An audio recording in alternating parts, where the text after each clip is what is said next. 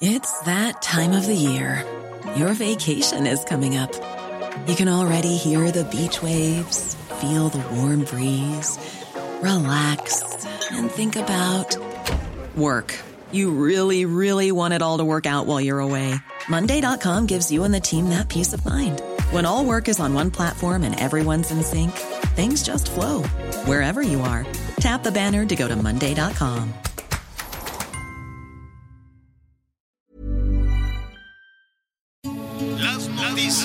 tal? ¿Cómo le va? Buenas tardes. Estás a punto de escuchar Yo soy Javier Alatorre. las noticias con Javier Alatorre. La vamos a pasar muy bien. Comenzamos. I've been doing the rounds on the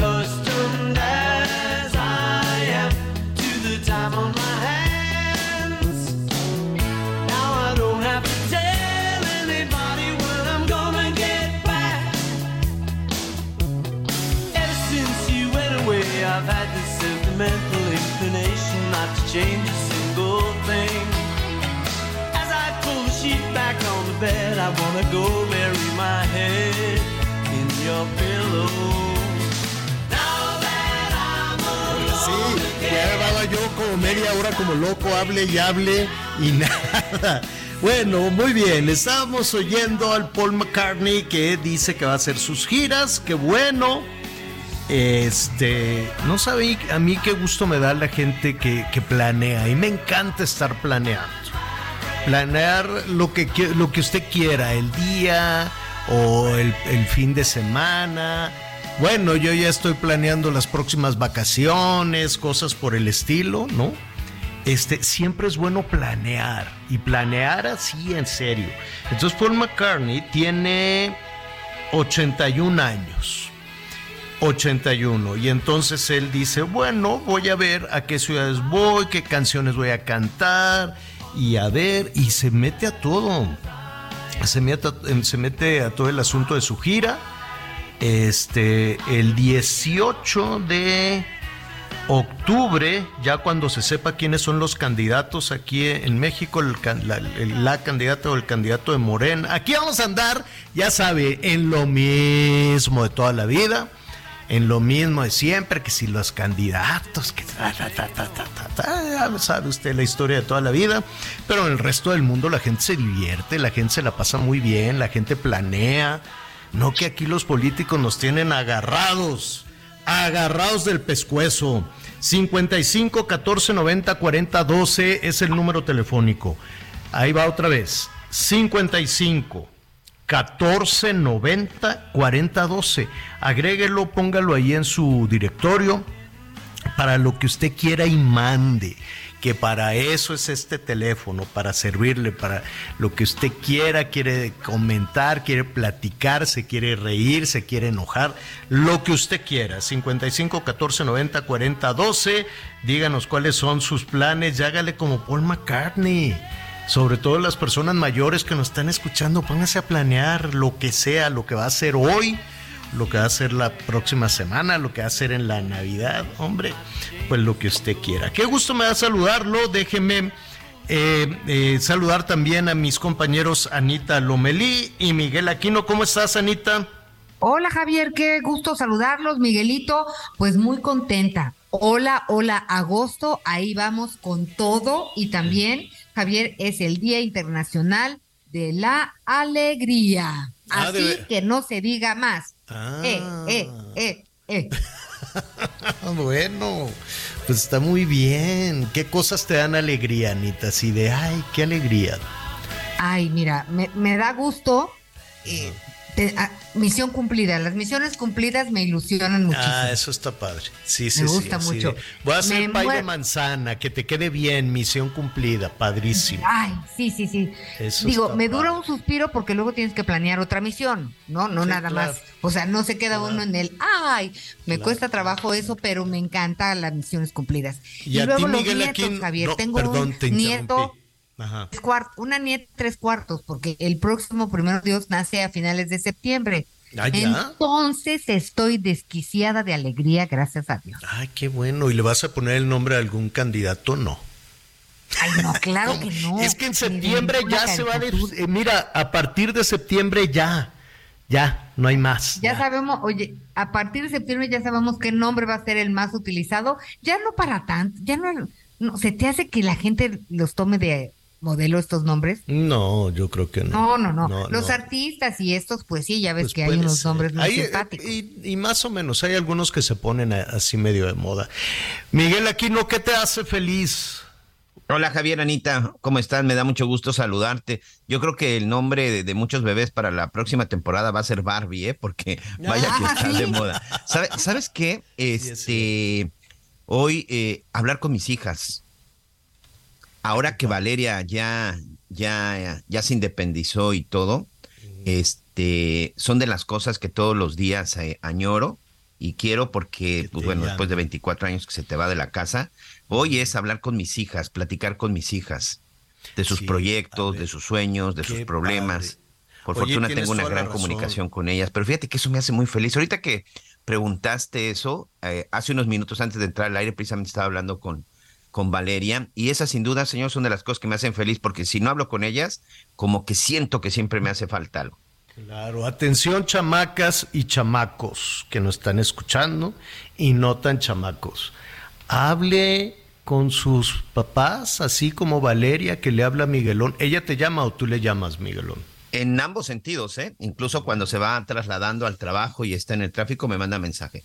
¿Estás le al aire? a doña Y ya, no, hace sí, y ya me marca y ya vamos platicando. Y a veces de cosas así de, ¿ya viste hoy cómo salió el sol? Oye, papá, Ah. que va a llover. O, o además también es mi reportera urbana porque me dice, estoy pasando por tal lado y hay un choque o hubo esto. O sea, Qué bueno. sí, al final el punto es hablar, com- compartir y, y saber cómo estás, ¿no? Eso está muy bien. A ver, yo les voy a preguntar a nuestros amigos del público. Yo le hablé con doña José y mamá hace también un ratito, unos minutitos, que se le descompuso el teléfono, en fin. Este, a ver, nuestros amigos, ¿hace cuánto que no le hablan a sus papás?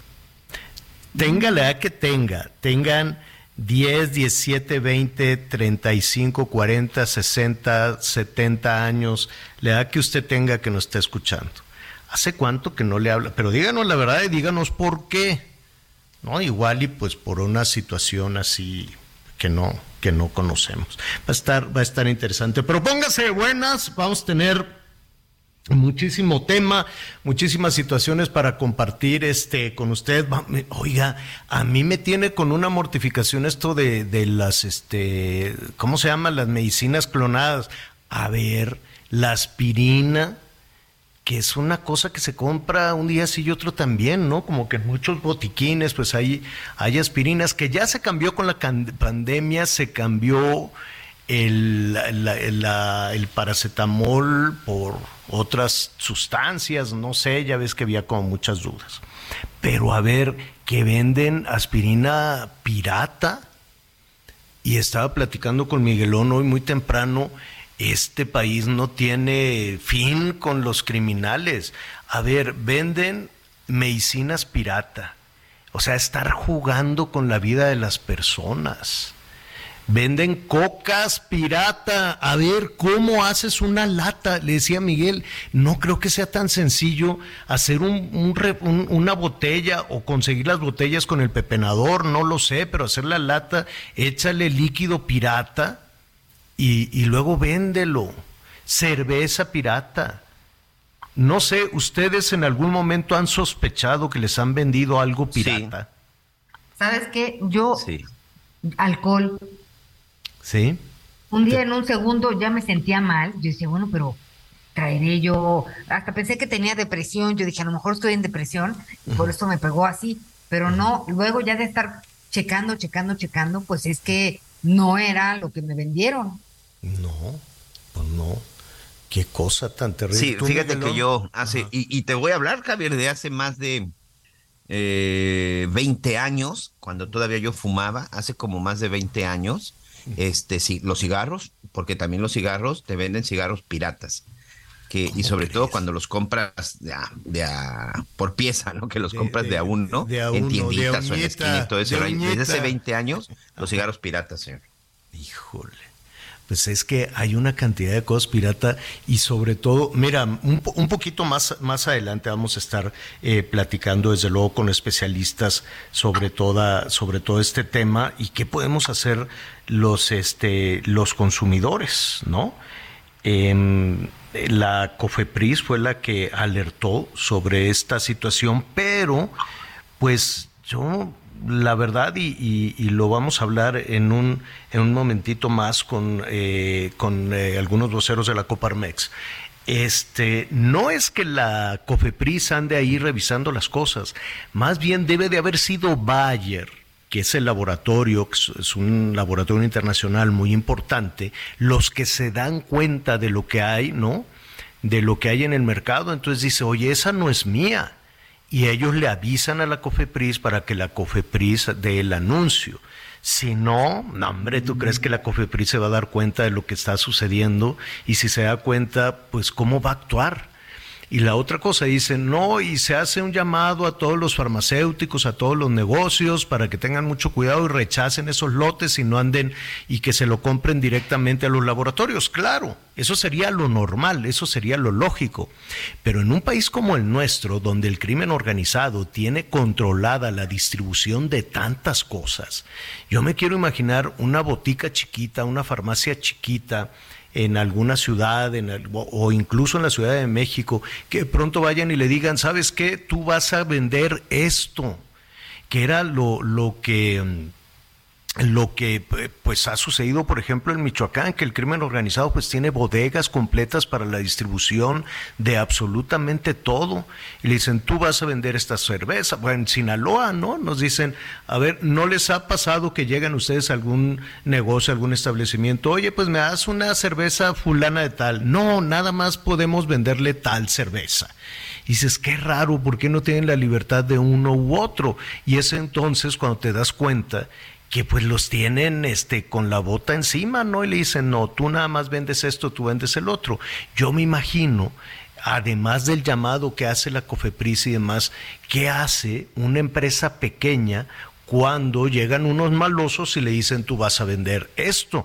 Porque no creo que una persona en su casa, no sé qué tan difícil sea, le vamos a preguntar al especialista, no sé qué tan difícil sea sacar un lote completo de medicina pirata no sé cuál es el activo, no sé cómo hacen las pastillas, cómo las empacan, cómo les ponen el papelito ese metálico, cómo los meten a la caja y que la cajita esté en un estante igualita a todas las demás. Debe ser un trabajo complicado. No, no, o, se notará, Miguel, se notará la diferencia.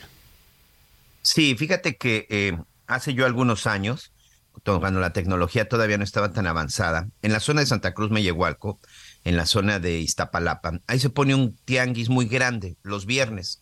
Eh, en una zona que se le conoce como los tinacos. Y fui precisamente a hacer un reportaje sobre la medicina.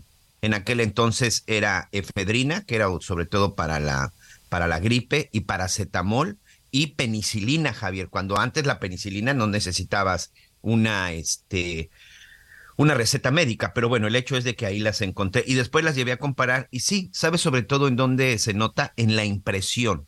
Hay que revisar la impresión tanto del papel metálico como de la misma del mismo documento. Y la otra que también es muy importante, yo creo que se han dado cuenta ustedes en los medicamentos, no lo tiene impreso, sino más bien es como una especie de sello sobre la misma caja que trae ahí un número de lote y también la fecha de caducidad. Eso es muy importante. El error más común que cometen los, los piratas es que no ponen fecha de caducidad. Si hay algún medicamento que ustedes compren, porque además, ojo, ¿eh? no solamente es cuestión de que lo venden en la calle, de pronto esas pequeñas farmacias que este, no sé, farmacia como Nuestra Salud o decir algo por el estilo, de las farmacias pequeñitas en los barrios, en las colonias también es en donde compran mucho, eh, venden mucho medicamento pirata. Chequen la este fecha de caducidad. si su medicina no trae fecha de caducidad, duden. porque normalmente ese es uno de los errores que cometen. Se les olvida no dudes, no lo compres, ¿no? Cualquier cosa que no tenga Oye, que no tenga Javier, Miguel, pero ¿han tratado de comprar una medicina con receta, un medicamento controlado? Pues solo con la receta, ¿no? Que vas y... Sí, en este caso los antibióticos. Ajá. Bueno, yo evidentemente tiro por viaje con tres hijos y una nieta, pero este, ahora tienes que tienen que poner el nombre del paciente y su fecha de nacimiento. Entonces no llevaba la fecha de nacimiento y pues no la puedo poner yo, la tiene que poner el médico. Ok, entonces no pude comprar la medicina. Y luego yo digo, hay tantos procesos de detección, ¿no? ¿Cómo, cómo el embudo, ¿no? Es tan estrecho por un lado y por el otro lado, este, pasan cosas que dices, bueno, este, pues pueden hacer todas estas cosas también. Pues porque alguien lo permite. Claro, claro. O sea, a ver, todas las reglas las tiene que cumplir el ciudadano. Todo, todas las reglas, esto, aquel, el otro, sobre el ciudadano. Los políticos no y los delincuentes tampoco. Ellos nada de que el juez dijo y que la ley dice y que no puede. Solo los ciudadanos somos los que estamos obligados a esto. Los, eh, los miles y miles y miles de, delincuentes que hay en este país, junto con los miles de políticos que hay en este país, no, pues ellos no están obligados, a ellos no les pasa absolutamente nada, nada si violan la ley, eh, o por lo menos esa, ese, ese es un asunto doloroso. Bueno, pues ya estaremos platicando ahí. Oye, Javier. Mándeme. Perdóname, nada más para concluir el tema. La gran pregunta, por supuesto, con este tema de la piratería y, y, es algo que es completamente ilegal y es algo que hasta peligroso se puede, se puede convertir. La pregunta es, ¿por qué existe la piratería de medicamentos? Que, insisto, cuando yo hice los reportajes y todo eso, al final hay una conclusión por la escasez y porque no todos tienen la oportunidad, Javier, de que les suministren los medicamentos de manera ah, gratuita. Es decir, cuánta gente cuenta con seguridad social. ¿Por qué la gente tiene que recurrir a conseguir una penicilina o antes, o un paracetamol, o en este caso una aspirina? Pues sencillamente porque no tienen forma de poderla conseguir de una forma más económica. Creo que ese también es otro tema que no podemos dejar de lado. No quiero justificar la piratería, por supuesto que no. por este supuesto que no, jamás. Pero la pregunta es, ¿por qué la gente tiene que ir a comprar piratería? Porque es más barata y porque no cualquiera pues tiene al alcance pues esa oportunidad de que le puedan surtir medicamentos. Alguien que necesita un, un, medicamento de todos los días se convierte en una renta que muchas veces es imposible de pagar, es imposible de pagar, sí, no, tienes toda la razón. Y además es también la salida eh, que se encuentra. En ese momento, en algún lugar del país están robando un tráiler con medicamentos de algún laboratorio que se están trasladando de un lugar al otro se lo están robando justo en este momento en alguna carretera, tienen sometido al chofer, se van a llevar el tráiler, bueno, se llevan los tráilers completos y eso que son autopistas cerradas, vigiladas con cámaras, con caseta, carísimas y nadie vio nunca, ¿no? Nunca aparecieron las imágenes de nadie vio jamás cómo se robaron eso. Bueno, pues todas esas medicinas que se están robando en este momento van a ir a dar algún tianguis o se van a distribuir eh, también de manera ilegal en muchísimas farmacias, en muchísimas boticas. Y también va a decir el de la farmacia, oye, pues es que yo le tengo que comprar al proveedor eh, porque debe de haber un protocolo, la COFEPRIS, en fin, te dicen, nana, tú me compras a mí esto. En fin, es, es, es tan doloroso como la vida, la salud misma de las personas, pues va involucrada también en toda la impunidad en la actuación del crimen organizado. Oiga, San Luis Potosí, qué barbaridad con este sujeto. A ver, le cuento rapidísimo, es un golpeador. A ver, en verano hay muchos jovencitos que se, se, se, contratan para trabajar, para hacerse de su dinerito, ¿no? Son algunos adolescentes y en trabajos sencillos, ¿no?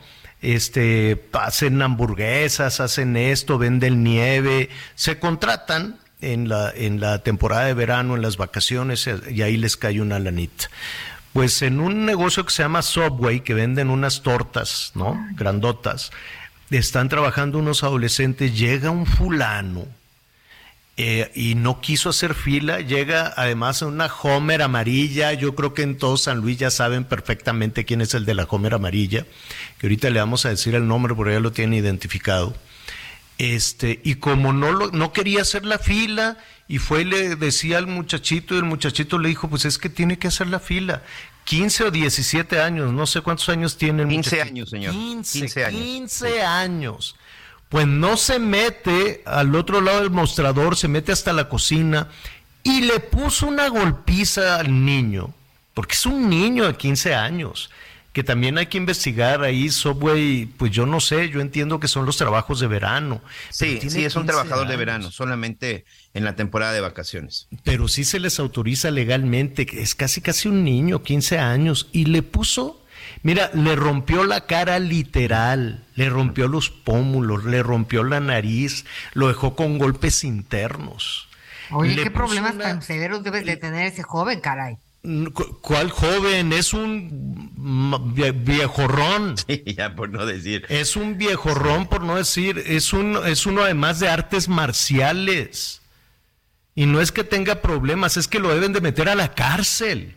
Y ahí tal vez en la cárcel, ahí sí se va a encontrar con uno de su vuelo o con varios de su vuelo.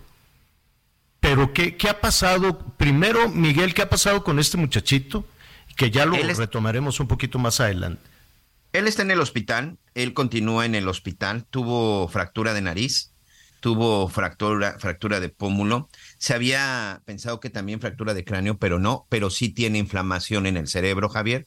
Está estable, no se puede decir que fuera de peligro en este momento, pero bueno, se encuentra estable y por supuesto que está hospitalizado y pues sedado. Este sujeto, que bien tú mencionas, pues ha sido identificado porque resulta que no es la primera vez que es captado golpeando de esa manera a alguna persona en la calle. Bueno, en este caso fue en el interior de un restaurante. Hay otro video de este sujeto en la calle y a través de sus mismas cuentas es identificado como Fernando Medina Ramírez, un este supuesto maestro, que no me atrevería ni siquiera a utilizar ese término de maestro, un sujeto que practica artes marciales mixtas y que, bueno, pues aparece precisamente ahí presumiendo algunas de sus peleas, y algunos de sus entrenamientos, y supuestamente tiene una licenciatura en Derecho, Fernando, Fernando Medina Ramírez. Ya está una investigación por parte de la Fiscalía, evidentemente por las cuestiones de las lesiones, el ataque a un menor, y bueno, pues vamos hay, a ver y todo hay lo que denuncia, resulte. o sea, es un, es un niño, es un menor de edad. Sí, claro. ¿Y qué edad tendrá este, este fulano? ¿Como unos 50, más o menos? ¿Se ve ya? Yo creo que sí, yo creo que no debe de rebasar de los ahí, de 50, esos- entre los 40 y 50 años seguramente. Ajá. Sí, ya es un sujeto ya grande, ya es un tipo ya grande. No, grande y loco. Pues Y Sí, y además, y además fíjate que es bien importante esto de que él, siendo un practicante y sobre todo marciales. un luchador, por llamarle de alguna manera, porque este no es un karateca, son de estos luchadores de artes, de artes marciales, de artes marciales mixtas, y se nota por la forma en la que golpea al menor, porque incluso varias veces se ve que lo golpea con el codo y después cómo le aplica la llave china para, para tirarlo. se para sintió muy valiente. Sí, que en algunos casos, en algunos códigos penales, esta puede ser un agravante. Pues no hay una que sea, ley ¿eh? que diga que porque practicas artes marciales, pero cuando practicas métodos o, o mecanismos bien diseñados para poder provocar una lesión, que es el caso, podría ser una, podría ser un agravante. El sujeto es un peligro. Con esa Claro. preparación que tiene y con ese carácter, por supuesto que es un peligro porque pues por no puede andar por Claro. cualquier lado golpeando de esa forma a la gente. vamos a ver qué nos dicen, a ver si localizamos a, a los papás de la criatura y a, y a la Fiscalía de San Luis, a ver qué, qué procede con este, qué procede con este personaje. Yo no sé si es la pandemia, yo no sé, Anita Miguel, si ustedes han visto que la gente estalla con una rapidez impresionante. La gente es Hay muy menos violenta. tolerancia, ¿no? Cero tolerancia es muy violenta. Eh, ahora que tuve que cruzar, pues de nuevo, ni modo, tuve que cruzar por el aeropuerto. Qué agresividad de los que ahí trabajan. Qué maltrato a la gente y la gente, pues, pues, pues, están sus vacaciones. No, un- unos maltratos, estos que, que pa- po- párese ahí, los que revisan los del arco, son un. Nada que la marina y que no sé qué, mentira, pura piña. Están de un humor de la refregada. Y el aeropuerto con cubetas, agua, se reventaron unos vidrios, llevaron a la gente al hospital, la gente corría, parecía eh, la invasión zombie. En serio, era, era, era una cosa espantosa. Yo nada más le digo, aterricé a las 6 de la tarde y para ya eh, subirme, ya adiós, ya salir del aeropuerto eran las 10 y cuarto. Cuatro horas con 15 minutos desde que salí del avión hasta que pude salir corriendo, huyendo de ese aeropuerto. Huyen. Vamos a hacer una pausa, volvemos, no se va.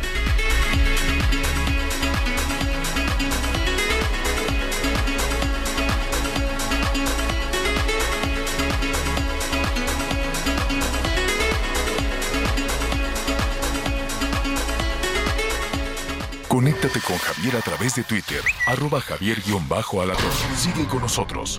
Volvemos con más noticias. Antes que los demás. Todavía hay más información. Continuamos. Las noticias en resumen. La noche de este lunes fue asesinado el director jurídico del Congreso de Nuevo León, Ricardo Flores Suárez, cuando se encontraba en unas canchas en el municipio de San Nicolás. El abogado de 45 años era militante del PAN desde el 2002 y fue dos veces diputado federal por ese partido. Hasta el momento se desconoce el móvil del crimen. Un joven de 17 años cayó de 8 metros de altura cuando se disponía a realizar un recorrido en tirolesa en la zona conocida como el Valle del Silencio, en la Marquesa, en el Estado de México. Según la información, este, este muchacho cayó de una escalera que se utilizaba para subir a la estructura donde está la tirolesa. Por fortuna, los paramédicos lo atendieron de lesiones que no pusieron en peligro su vida.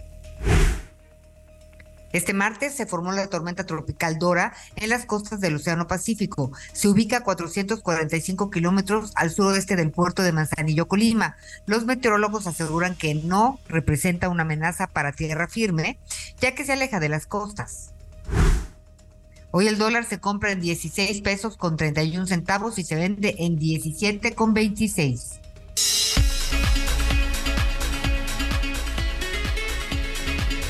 Gracias por todos sus eh, por todos sus comentarios. Es más, Anita Miguel, rápidamente antes de, ir al, al, siguiente tema, ¿qué les parece si desahogamos algunos de, de los mensajes de nuestros amigos? Ay, sí. A ver, Miguel, ahí voy. A ver. Miren, esta chica nos mandó una foto, está guapísima, es maratonista, está en un ferry, yo creo. Eh, ella nos dice, Hola, hola, manitas saludando desde Toronto. Soy su fiel radio escucha, Juana María Tenorio, aunque atrasado por Spotify. Me alegra escuchar que ya está el buen Javier a la torre. Y estoy de acuerdo, es la calidad de vida en Canadá, es una ciudad cara, pero nuestros impuestos se ven reflejados en todo. Y lo que más amo de este país es la seguridad y el respeto y las oportunidades de crecer. Y aquí no hay límite de edad. Eso es un buen pinto maravillosa ciudad. Saludos, mis mosqueteros. Ay, saludos, Juana María. Les voy a mandar este para que la conozcan en persona, que es muy deportista, además, Juanita. Qué bueno, me parece muy bien. Este, Miguelón. Ok, eh, Gabriel Ortiz, vivo en Tonalá, Jalisco, lugar de artesanías, dice aquí gobierna Morena, y lo que dice la señora que apoyan a los artesanos, este, pues no, desde que el gobierno de Morena han cerrado alrededor de más de mil talleres familiares por faltas de apoyo. Muy bien, muchas gracias, muchas gracias por su comentario. Aquí a nuestro amigo Gabriel Ortiz. Buenas tardes y bienvenido a tu programa, Miguel y Anita, dignos representantes. Muchas gracias. No hay que ir muy lejos para ver cómo se portan los hijos y familiares de los políticos. Aquí en México hemos visto que hacen y deshacen y gastan a manos llenas el dinero que no es de ellos. Los hijos de Cedillo viajaban en aviones militares, cerraban antros y quintas en Acapulco. Los hijos de Martita salieron millonarios. Los hijos de Peña fueron más discretos, creo porque ya había más mujeres con este gobierno donde son puros hijos. Eh, cuatro años, dice, bueno, aquí nos da una serie de datos. Roban mucho dinero. Soy el señor Julio desde Monterrey. Saludos desde Nayarit. Nos habían quitado un tiempo en el Heraldo Radio, ya no los regresaron. Noticias frescas y viables. Excelente programa de parte del señor Alberto. Buen día, saludos a todos en cabina. Un saludo muy especial a mi hija Maya, que está todavía de vacaciones en Ciudad Sagún, Hidalgo. Olga Islas Martínez para servirle. Elizabeth de Tecama, estoy feliz porque está de regreso Javier, bienvenido. Es agradable escucharte de nuevo. Aquí también nos manda un mensaje nuestro amigo Alberto Amber. Dice, los voy a criticar. Imagínense que me dedico a la piratería de medicamentos y estoy escuchando que se le recomienda a la gente observar que en las cajas venga la fecha de caducidad. pues como pirata lo único que me quedaría sería agradecer por el consejo. Tienes toda la razón, Alberto, pero aquí al final también el tema es que muchas de estas cajas ya están en la calle y pues hay que tener, hay que tener mucho, mucho cuidado. Pero agradezco tu mensaje, Alberto Ambe. Buen día, aquí escuchándolos como todos los días. Saludos a todos. Qué triste el país, cada vez peor. Fernando Camacho Aguilar, taxista en Tuxtla Gutiérrez, Chiapas. ¿Tienes más, Anita, o me sigo? Sí, sí tengo. Venga. Aquí también hay algunos, algunas personas dicen de. Ay, aquí, dice. Soy Carlos W. Talancón y escucharlos desde McAllen de lunes a viernes con la buena vibra que inyectan Javier, Anita y Miguelito es un placer. Y además mantenernos informados de nuestro México querido es llenarnos el día. Muchas gracias. Muy buenos días, saludos desde la capital Tuxtla Gutiérrez, Chiapas. Feliz inicio de mes, bendiciones, Javier, Anita, Miguel. Y luego aquí, buenos días, Javier, Anita, Miguelón, aquí escuchándolos desde Rockport, Texas, con mucho calor y nada de lluvias. Los aspirantes a la presidencia tienen que decir con pruebas y con hechos por México que no quieren hacer, eh, que no quieren hacer y que cumplan lo que dicen. Saludos su amiga José, que tengan lindo día. Ahí vamos, mis queridos compañeros. Y sería increíble, ¿te imaginas? ¿Te imaginas nada más que todo lo que se promete en campaña se pudiera cumplir?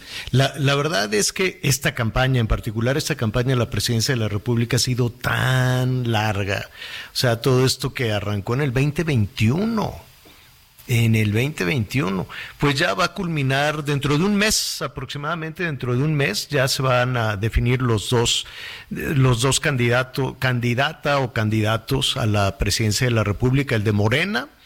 Eh, lo van a definir en los primeros días de septiembre. Creo que uno es el 3 y otros el 6. Y el de el frente de el frente de oposición, ¿no? que es eh, el PRI, el PAN y, el PRD, también en los primeros días de septiembre. Entonces ya, ya con eso pues ya se sabrá quiénes son los dos candidatos y bueno, pues toda la cargada. Hoy cuando venía, cuando venía aquí a la estación alterna por el rumbo de Santa Fe, le estaban tapando todas las bardas con, con, la pintura blanca. Está pues muy, muy corrientita porque le tiene que dar muchas manos y manos y manos de esa. Ah, estaban tapando todos los de Marcelo sí, todos, que eran un friego así, ya sabes, una barda enorme, enorme, enorme de Marcelo, Marcelo, Marcelo, Marcelo, este, la estaban pintando. Entonces al ratito que pase por ahí le voy a decir a quién pusieron. ¿A quién se imagina usted si quitan a Marcelo en la Ciudad de México en una barda? ¿A quién irán a poner? Ya me estoy imaginando, pero pues para no especular al ratito le digo, pero así, así es el pleito por las bardas. Entonces un día amanecen unos y los mandan quitar y para poner al otro. Ahora, todo eso es una lana, todo eso es un dinero.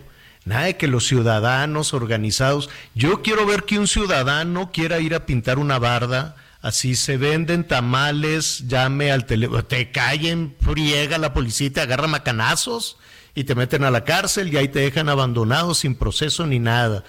Este, pero a ver, tú, eh, has, además es delito utilizar el mobiliario urbano para tus anuncios, hasta donde yo tengo entendido. Tú no puedes estar poniendo publicidad en los postes, en las bardas, así como así. Es más, no puedes ni podar un árbol. Quieres arreglar las banquetas que están destrozadas, sobre todo por las raíces de, de los árboles, y te cae la autoridad. ¿No? Ahí van cargando con el maestro de obras y se los llevan presos y siempre, cada rato quieres hacer tú alguna compostura de la calle, la banqueta, o quieres arreglar las plantas o el árbol y te caen en frieguísima.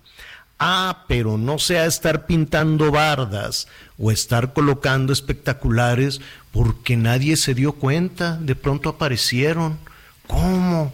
Pues así aparecieron nada más. Bueno, por cierto, en este, en este tema de las campañas, pues hay operadores, ya decíamos, los, los famosos operadores políticos. Cada candidato, los de Morena o los de la oposición, pues seguramente tienen a su operador, que eufemísticamente. ¿Qué hace? Pues le da el dinero. Vaya, No, pero operador. un que- operador da, un di- da Es dinero. el que un da operador. un dinero. No, yo creo que, que es como un coordinador, ¿no, Javier? ¿O no? No, porque tienen o, o- o aparte de los coordinadores, directores, gerentes. No, coordi- coordinador me parece que es otro. Por ejemplo, recuerdo de los Pero más famosos de la época de Colosio. Pero, o sea, el, el coordinador de el- campaña era Cedillo, pero operador creo que es otra cosa. Así como lo están Está horrible ese puesto. Un operador, yo no me imagino un operador porque tienen sus negocios, son desarrolladores, son constructores, por, de- eh, casi todos los operadores de los aspirantes a un cargo de eh, gobernador o presidencia de la República, estos personajes que dice, ah, es que era su operador, por alguna razón tienen mucho que ver con la construcción, no sé si se han dado cuenta, ¿no? O son proveedores de este tipo de servicios, de materiales y obras y cosas. Tienen un friego de chamba, tienen mucho trabajo. Entonces yo no me los imagino eh, organizando la campaña, ni organizando los discursos, ni organizando No. los templetes. Van, políticamente se paran ahí a un lado como para que el candidato o la candidata en turno pues se dé cuenta, tome nota, ah, mira, aquí está fulanito, eh, que es el que puso, no, es el que puso las gelatinas, ah, pues órale. Pues, eh, en pocas palabras, el operador es el que pone el dinero, pues. Bueno, eh, y uno de los operadores de Marcelo lo mataron en, en la autopista del Sol. Qué cosa tan, este, tan terrible la autopista del Sol, tan peligrosa, como todas, prácticamente todas las autopistas de nuestro país. Y sigue la investigación, lo mataron a él, muy joven, lo mataron a, mataron a su hijo, estoy hablando de José Guadalupe Fuentes Brito.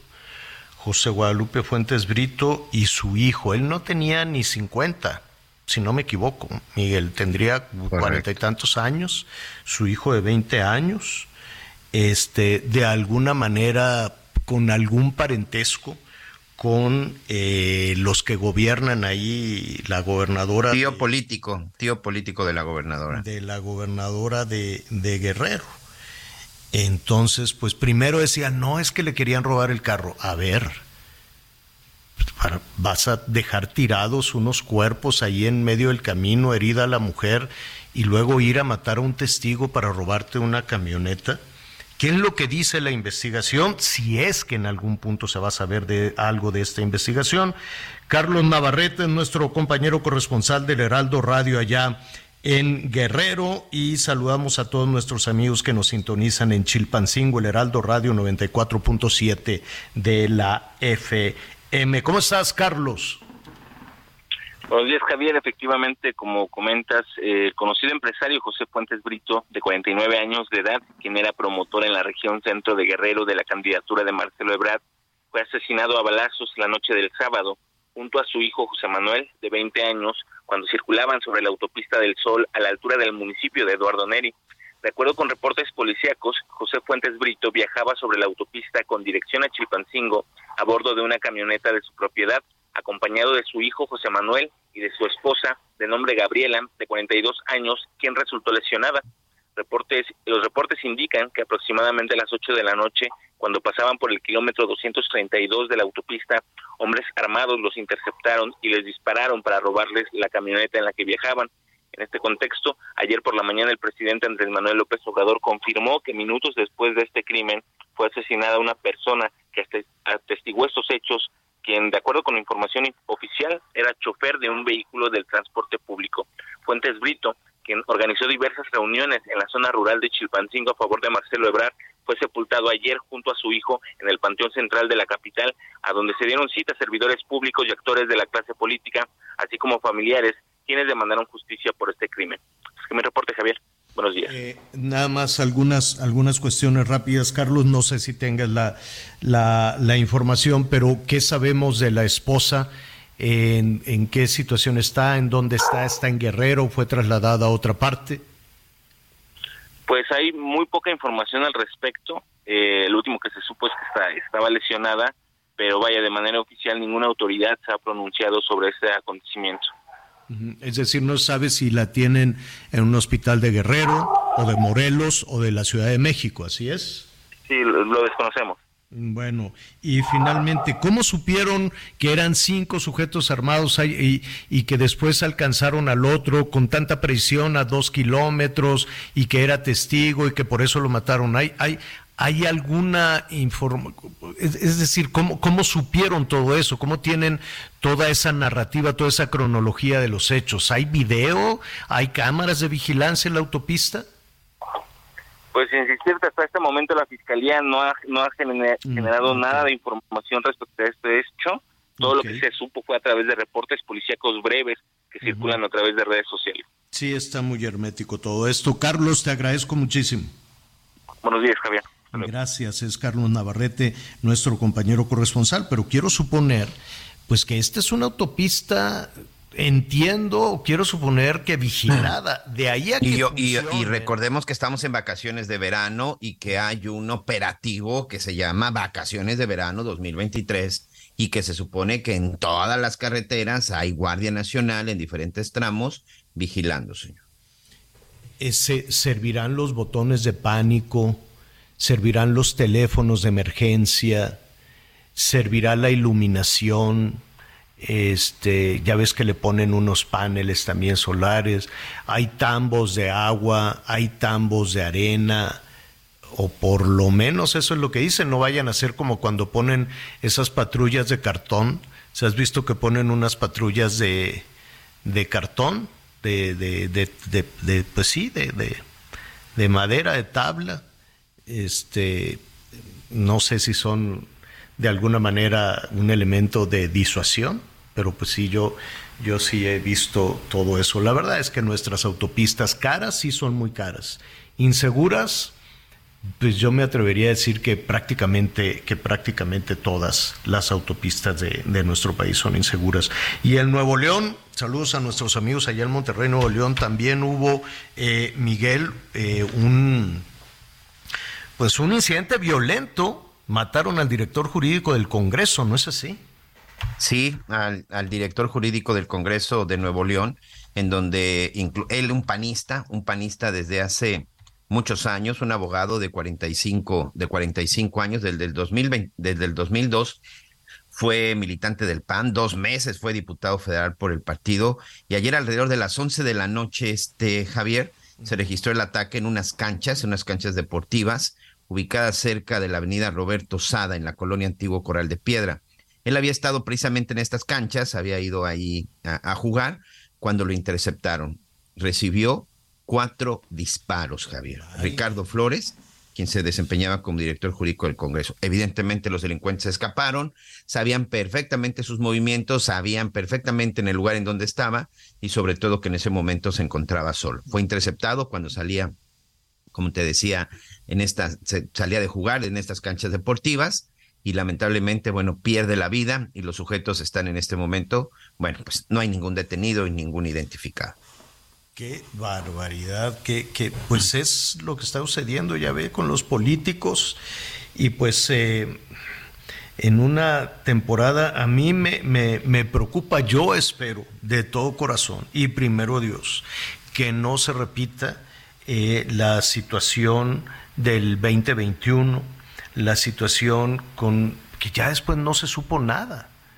Ya, ¿no? Ya vamos a la mitad del 23 y no se supo nada de las ejecuciones, de las extorsiones, de los asesinatos, de todo, de, de lo del costo tan alto que tuvo para los personajes de la vida política de nuestro país o los cercanos, no necesariamente candidatos, sino también formaban parte en algunas ocasiones de su equipo y fue de una violencia tremenda lo que pasó en el 2021. Un proceso electoral muy rudo, un proceso electoral muy violento, donde pues eh, las víctimas o se bajaban de la competencia, decían, no, yo no voy a poner en riesgo a mi familia, no voy a poner en riesgo ellos mismos, o este o alguno de, sus eh, allegados, de sus equipos, pues también eran víctimas de, la violencia.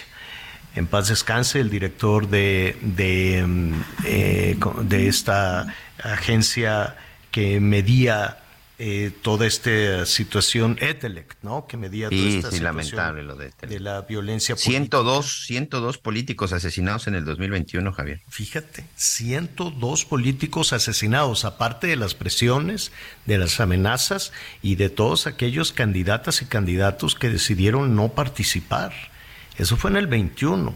Y de esos 102, yo no escuché que se resolviera uno solo, ni de los asesinatos, ni de las extorsiones, ni de las amenazas que recibieron las candidatas y los candidatos que decidieron no competir. O tal, o tal vez me equivoco, o no sé si la justicia, pues en estos casos va, va más lenta, ¿no? Tú, Anita, Miguel, ¿ustedes escucharon que se resolviera alguna de estas situaciones? No, la verdad es que no. Y diferentes situaciones que se presentaron, incluso eh, recuerdo mucho la de Valle de Bravo, que ahí no fue un asesinato, pero que fue una extorsión, fue una amenaza, fue un secuestro, que hicieron que se bajara de una candidata que estaba buscando la presidencia municipal y en ese tipo de casos tampoco pasó absolutamente nada. Más de mil agresiones como esta se, se reportaron durante el proceso y 102 asesinatos, Javier. Oiga, pues eh, esperemos, esperemos de todo corazón que toda esta situación no se repita y que logremos tener un proceso electoral en paz, como nos merecemos los mexicanos. Oiga, rápidamente, antes de, de hacer una pausa y de comentar también sus llamados telefónicos, ¿qué cosa con estos niños, Miguel? Eh, ¿qué, qué historia desgarradora, yo no acabo de entender qué pasó por la cabeza o qué o qué estaba, qué situación está viviendo, está está viviendo la madre de estos dos niños. Le pongo en contexto rápidamente, se fueron al cine, les dijo a las criaturas, "Venga, vamos a ver este una película." Los llevó al cine, estaban ahí sentaditos, creo que están chiquitos los niños, uno creo que tiene seis Cinco y siete años, señor. Fíjate, cinco y siete años, sentados. Ah, muy bien. Ahorita vengo, voy por unas palomitas. Y los dejó allí. Los dejó en el cine y se fue la mujer. Se fue, los abandonó. ¿Qué pasó con estos niños? ¿Qué sabemos, Miguel? Están en el DIF, continúan en las instalaciones del DIF en la zona de Cancún, en el municipio de Benito Juárez, aquí en Quintana Roo, Javier. Eh, fíjate que el día de ayer incluso hubo una conferencia en donde estuvo el hoy ya nuevo fiscal confirmado, Raciel López Salazar, y dice que los indicios y las pruebas que ellos tienen es que la mamá incluso ya está fuera de Cancún, fuera del estado de Quintana Roo. Esto ocurrió el 23 de julio. La mamá es una mujer muy joven, ¿eh?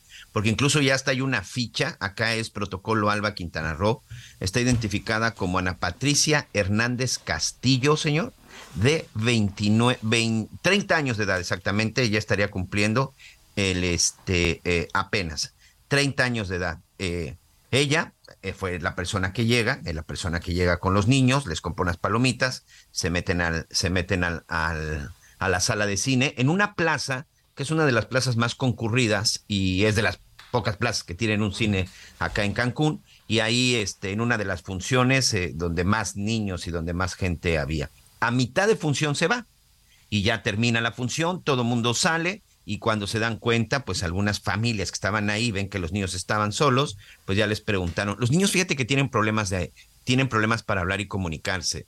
Incluso les están haciendo algunos exámenes y pruebas porque no descartan que incluso pudieran padecer de autismo.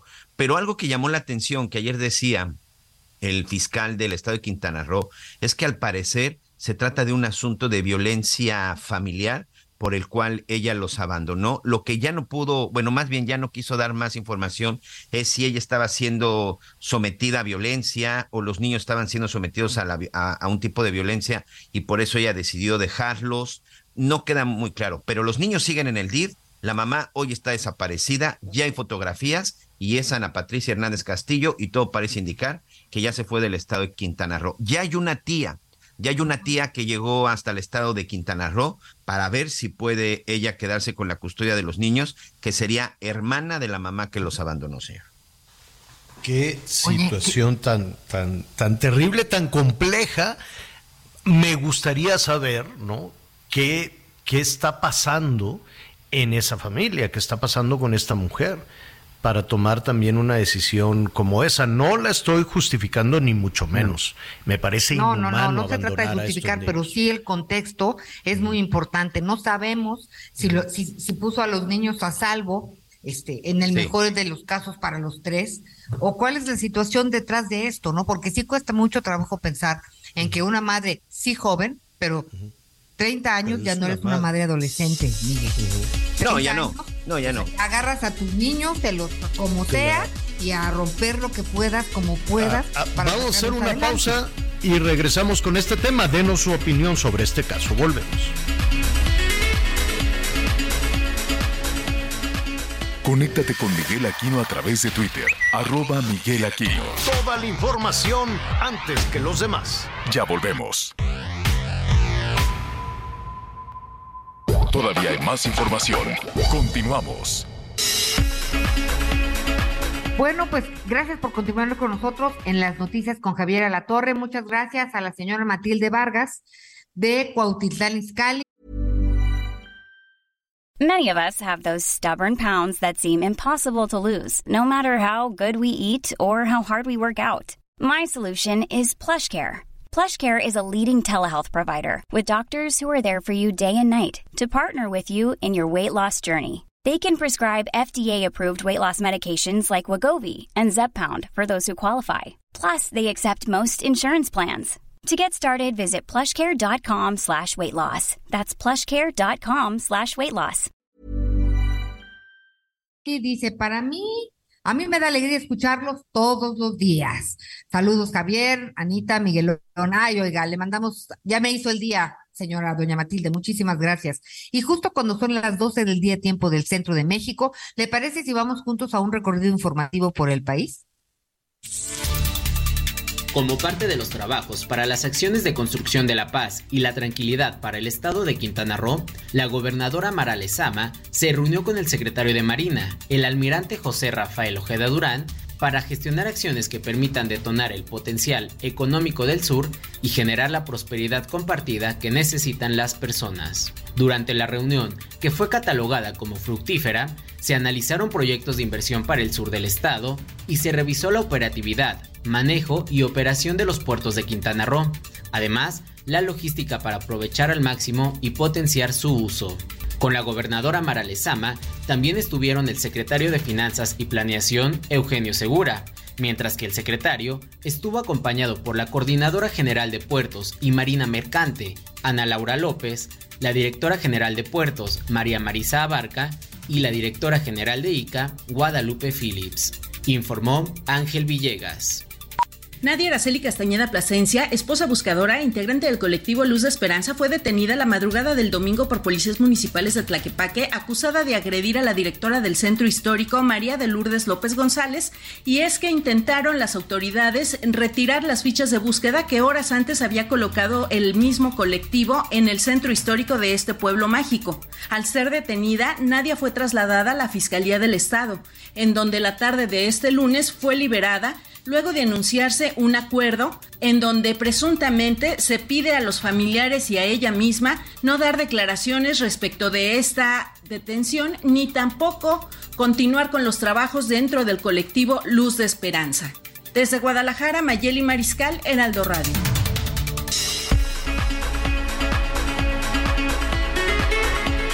Muy bien, gracias, gracias, muchísimas gracias por, por todos sus comentarios. Le decía que hace, hace unos minutos le hablaba de, pues, de la experiencia eh, mala, ¿no? Cuando uno tiene que utilizar el aeropuerto, eh, el aeropuerto Benito Juárez, el aeropuerto de la Ciudad de México. Aquí hemos hablado con el director, el almirante, el director del aeropuerto, siempre tiene mucha disposición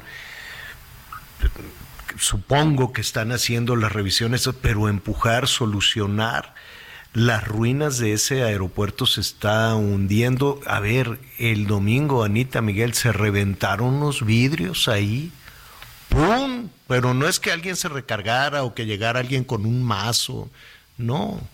Se reventaron, hubo gente lesionada, los llevaron al hospital. Era una cantidad de gente, pues es verano.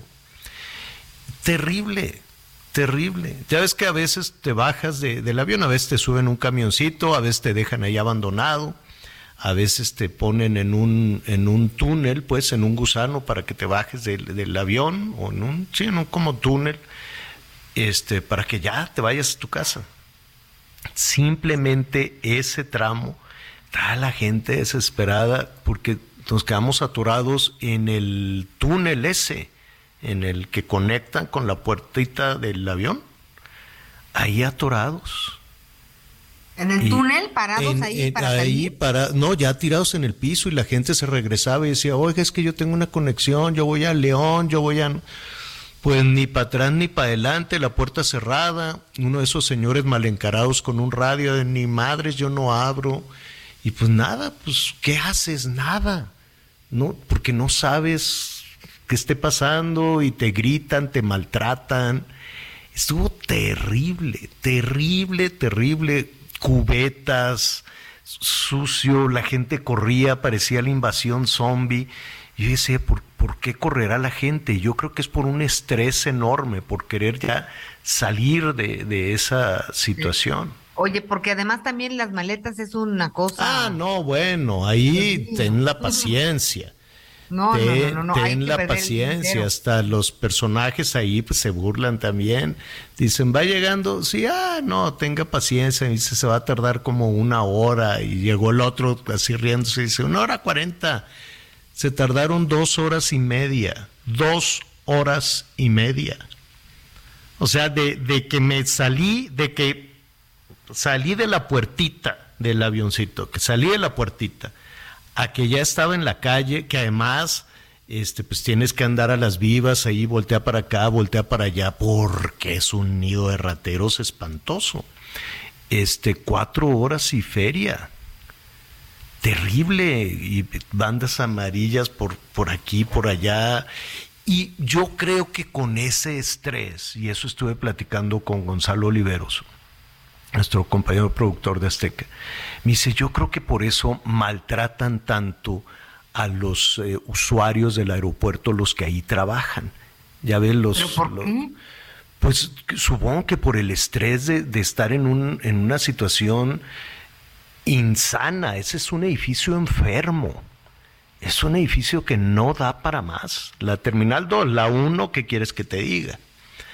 Y, y yo creo que por eso están tan del mal humor y maltratan a la gente y empujan y roban y gritan, porque no, no puedo creer que a alguien le guste trabajar en esas condiciones más el estrés de los pasajeros, que si pierden el vuelo, que si ya los asaltaron, que si ya los robaron, que si ya perdieron el avión, que si estaba sobrevendido, que la señora esta, ¿cómo se puso? La de que Volaris, que le rompió la computadora. Se puso muy mal, pues por- no, no es que alguien llegue con así, ay, voy a ir al aeropuerto a romper las computadoras de, de-". no, pues es que te maltratan y la gente reacciona también de esa manera. Entonces es, es una situación estresante. Y por muy buena voluntad que tiene el director, que siempre nos toma la llamada y siempre nos dice que están chambeando, y yo veo ahí algunos de la Marina ya también con una cara de, ¿qué vamos a hacer con esto? Este, y aparte vi unos, parecía que tenían 10 años, chiquititito, y le digo, oye, ¿tú eres menor de edad? No, señor. Y así revisaban y revisaban, y también tratando de tener cierta prepotencia, porque se veían chiquitititos. Dije, esto es broma, son niños, o será po- por verano que la Marina los contrató o qué. Eran, le dije, ¿tú eres mayor de edad? Y eran tres así como Hugo, Paco y Luis, chiquititos vestidos así de la Marina, revisando a, a los pasajeros una vez y otra vez. Y le dije, bueno, pues me revisaron antes, o sea, de que llegué al aeropuerto a que me subí al avión, tuve tres revisiones. Tres revisiones exhaustivas. Yo no sé si me ven cara de maloso o no Yo sé. creo que Pero yo es creo una que quieren cosa hacer tiempito para saludarte. No, no, no, no. No, porque te maltratan, ¿eh? Te gritan muy feo. Sí, sí, sí, sí, sí, sí. sí. Te, Oye, te- te gritan muy feo, te manosean horrible. Este, no, no, no, no, no, no, no. Es tengo que decirte algo. horrible. Dime. Mira, la primera semana que Fernando. tuviste a bien estar fuera, Ajá. era miércoles, y yo iba a hacer radio desde el aeropuerto. Entonces tenía mi, ma- ya sabes, mi maleta con mi computadora y todas mis cosas, Ajá. y saqué mi computadora para cargarla en estas, en estas torres, ¿no? Donde están todos los, los- donde puedes cargar baterías. Entonces la puse ahí muy bien y arreglé mi mochila, el boleto, la identificación o lo que fuera, este, para estar cómoda en una oficinita chiquita con internet. Estaba todo muy bien. Y luego me paro y no vi mi computadora, pero entonces cerré mi maleta, ¿no? Y luego dije, ay, ¿y mi computadora? Entonces me regresé. Mi computadora no la había guardado, pero ya no estaba en ese lugar. Entonces, Javier, de veras sentí que mi vida terminó en ese instante. Claro. ¿Te robaron Horrible. o la encontraron? No, sí la encontré porque un señor guardó mi computadora pensando que era la de él. Ah, Entonces, qué, tenía dos. qué conveniente. Qué Oye, pero podía haberse ido a China y yo ni me enteraba, No, pues ¿no? no. De, o sea, de esas cosas que empiezas a tratar de decir, a ver, porque yo dije, soy capaz que la ¿Y, puse en que- y otro tú le lugar. y no dijiste, oye, ¿te llevaste mi computadora o qué? No le dije, oiga, señor, ¿se acuerda que usted estaba ahí? Y me dijo, sí. Y le dije, es que fíjese que ahí estaba mi computadora, no la vio. Y me dijo, no, solo tengo mi, solo guardé mi celular. Ah, Este, No. Y pues yo tenía ganas de así, ¿no? A ver, sí. Revisarle yo. Este. Y entonces abre su maleta y le dije, oiga, es que esa es mi computadora. Y me dice, oiga, perdóneme. Y él traía su computadora, también una como la mía, no de estas de viaje. Ay, no, Javier, te juro que se me bajó la presión. Para que veas me- todo. Y No. eso, y qué bueno que lo solucionaste, pero pues imagínate Sí, tú cuántas Pero personas. fíjate que protocolos de objetos perdidos ahí en comunicación social del aeropuerto reaccionaron muy, muy Ah, efectivamente. Pues qué bueno, pues Muy qué bueno. efectivamente. No, hay cosas que jalan, Sí. hay otras que no. Pero bueno, este aeropuerto, el Benito Juárez, la, la verdad, ya, este, pues ya dio, ¿no? Lo que tenía que dar, dijo Claudia que lo estaban reparando, en fin. Eh, y se está, y están migrando varios servicios. Eh, por ejemplo, en el tema de aduanas, en el tema de operaciones de carga, pues ya se van al, eh, ¿cómo se llama? El Felipe Ángeles. Y de eso vamos a hablar precisamente porque una de las empresas más grandes del mundo, DHL Express, DHL, pues se va al, este, al Felipe Ángeles. Antonio Arranz es el CEO de DHL Express México, a quien me da muchísimo gusto saludar. ¿Cómo estás, Antonio? Qué gusto saludarte de nuevo. Hola Javier, ¿cómo has estado? Muy buenas tardes a todos tus radioescuchas. Aquí desde el, el Felipe Ángeles te saludo. A ver, ya a partir de hoy ya se fueron. Bueno, en, en realidad desde marzo tenemos un vuelo que llegaba en la tarde-noche al Felipe Ángeles y hoy llegó el primer vuelo, el que el vuelo de la mañana que llegaba a la Ciudad de México, hoy lo transferimos ya al Felipe Ángeles, ya llegaron hoy 13 mil guías y 35 toneladas.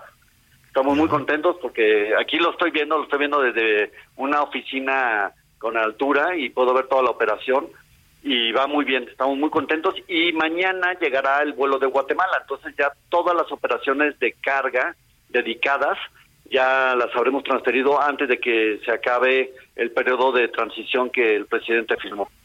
Es decir, eh, ustedes dejan el aeropuerto Benito Juárez, dejan el aeropuerto de la Ciudad de México.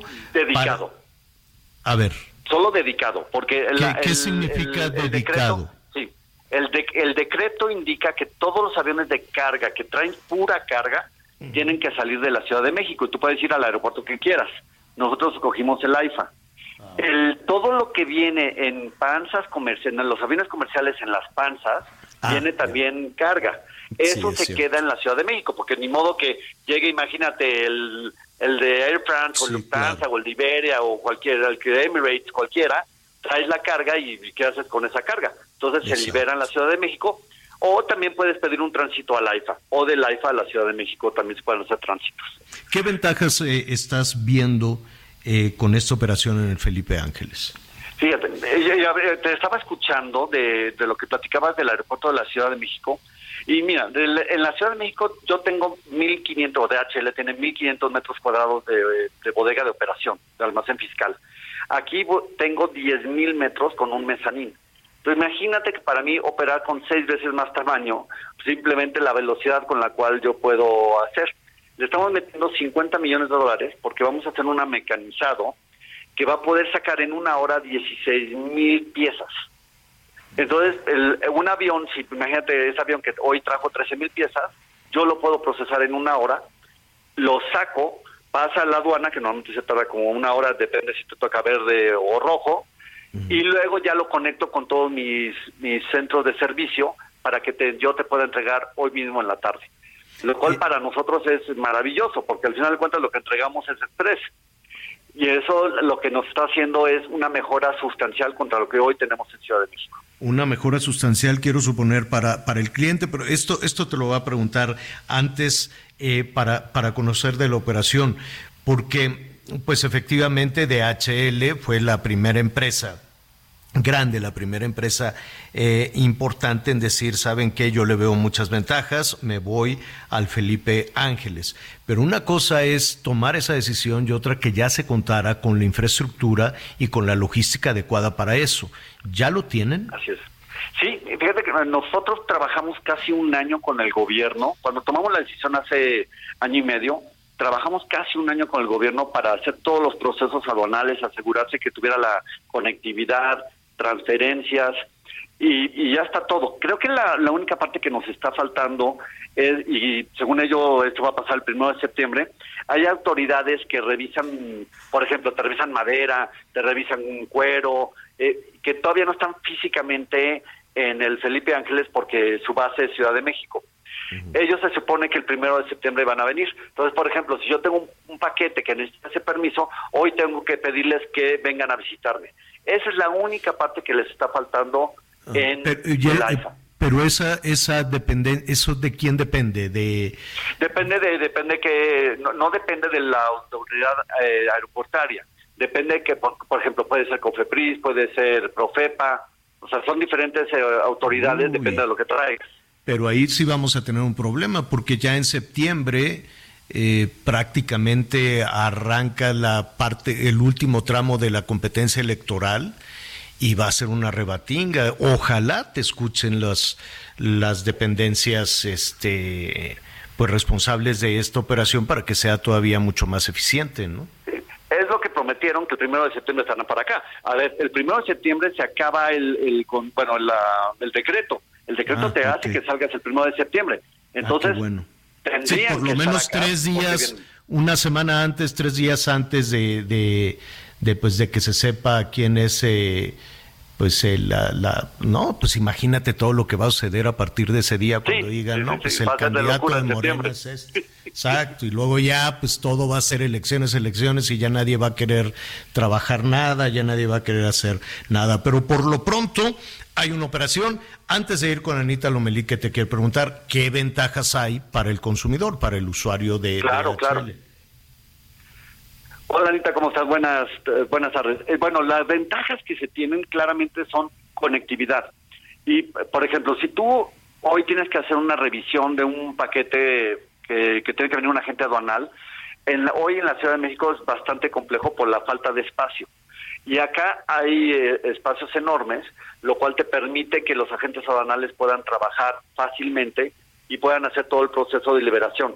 Entonces, hay dos procesos eh, aduaneros, ¿no? La primera es como, como paquetería, en el cual yo lo saco muy rápido y yo te entrego hoy en la tarde.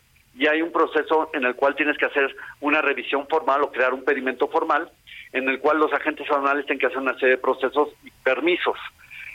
En ambos casos se supone que debemos de tener una mejora sustancial. Yo hoy en, Express estoy ganándole casi tres horas a la- al proceso de, liberación, lo cual me permite hoy entregarte cosas en la tarde que muchas veces te entregaba un día después. Y eso es, es una ventaja competitiva enorme. Y para, te digo, para todo lo que son lo- los paquetes formales o que necesitan procesos aduaneros de compedimento, ya eso también tiene una, un proceso muy bueno para todos los clientes. Ahí lo que, vuelvo a repetir, lo que necesitamos es que todas las autoridades estén en el AIFA para que esto Claro, funcione claro. súper bien. Hay unos chavos que es una agencia donal muy buena que se llama Almeida y a la Torre, no sé si te suena el apellido. Sí, sí, claro. pero, pero son buenísimos, son muy buenos, ya se movieron también. Mi hermano ya se movió ahí a la IFA. Qué Este, bueno. Rapidísimo, rapidísimo. Anita Lomelí. Gracias, Javier. Oye, Antonio, pues tú, o sea, DHL es una empresa muy importante eh, en todos sentidos, internacional. Platícame, sinceramente, ¿qué opinas de las instalaciones del Felipe Ángeles? A ver, es, es muchas, déjame platicarte, las instalaciones, sí, mucha gente nunca ha venido, entonces pues eh, se lleva una, una perspectiva pues, de, que es un aeropuerto vacío, pero si tú vienes aquí al Felipe Ángeles, es impresionante lo que hicieron. O sea, por ejemplo, la zona de almacenes fiscales, somos 12 almacenes, y la parte aduanera, que es lo importante, cómo sacas tú los paquetes por la parte aduanera, es seis veces más grande de lo que tienen hoy en la Ciudad de México. Entonces, como Y está aeropuerto bonito, ¿no? para acá, y está bonito. O sea, si tú entras al aeropuerto, es un aeropuerto bonito. ¿Qué es lo que te- yo creo que le termina pasando? Es que mientras coexistan el, la- el Felipe Ángeles y Ciudad de México, siempre va a haber ese comparativo, pero pues al final de cuentas, si el Felipe, si Ciudad de México en algún momento colapsa, que, que puede ser que colapse, Felipe Ángeles empieza a volver muy, muy atractivo. Y para toda la gente que vive en el norte de la ciudad, el Felipe Ángeles es muy, muy atractivo. Pues ahí O sea, está, felicidades. Es impresionante, ¿eh? Felicidades, este, y estaremos ahí atentos. Y mira, la verdad, una empresa tan grande, pues es un ancla importantísima, ¿no? Y muy, muy atractiva para el resto de las empresas y, y darle, pues, este, este perfil al Felipe Ángeles. Te agradezco muchísimo, Estamos creando felicidades. 200 empleos. eh, Sí, sí, sí, sí. 200 nuevos empleos, ¿eh? Fíjate, increíble. Antonio Arranz, CEO de DHL Express, pues, ¿qué te parece si seguimos con esta conversación? Claro, y cuando quieran venir a visitarnos, más que bienvenidos. Ahí estaremos con muchísimo gusto. Gracias, Antonio. Un abrazo. Hasta luego. Gracias, gracias. Bueno, pues a- a- a- ahí está todo este. Mira, todo va cambiando y sí, está lejos y todavía le faltan muchísimas cosas al, al Felipe Ángeles, pero es un aeropuerto, es un aeropuerto nuevo. Eh, yo cuando fui, pues había todavía algunos temas de, conectividad, de comunicación, este, pero pues la gente, los eh, usuarios, los que hacen, por ejemplo, tienen estos vuelos de, de Guadalajara, de Monterrey. Creo que también hay algunos vuelos a Cancún, no sé en el verano cómo esté, cómo esté este tema de los usuarios. Pero en el tema de carga, pues ya va a haber también muchísima actividad. Hay problemas, mira, esos 200 empleos, por ejemplo, o Sí. de otras empresas, pues para los trabajadores sí está complicado el traslado, el transporte público y la comida. ¿En dónde te echas un taco? O sea, pues, yo sé que ahí en el aeropuerto pues, hay que pizzas y papitas, pero tú quieres sopita, caldito, quieres llegar a tu casa y el transporte público, eso yo todavía no lo vi. No sé si eso ya, ya está resuelto, ya está solucionado. O sea, todas las personas, la cantidad de personal que se necesita para que un turista se suba al avión y despegue es grande. Entonces, a- habrá que ver en qué momento, de qué forma se va a solucionar. Y yo no sé cómo logró convocar a 200 trabajadores si nadie quiere trabajar. Digo que padre, pero este está es- no, no, hay una parte ahí complicada en el asunto del empleo. Hay vuelos, a- ya saliste, ustedes ya volaron ahí del Felipe Ángeles, tú Miguel, tú No. Anita? No, ¿Tú señor. no? Todavía Yo no. uno, sí, Sí, uno. sí, digo, está, está nuevo. ¿A dónde es- fuiste? Es muy, es muy agradable. A Hermosillo. Hermosillo. Uy, qué aguaceros. Saludos en Hermosillo.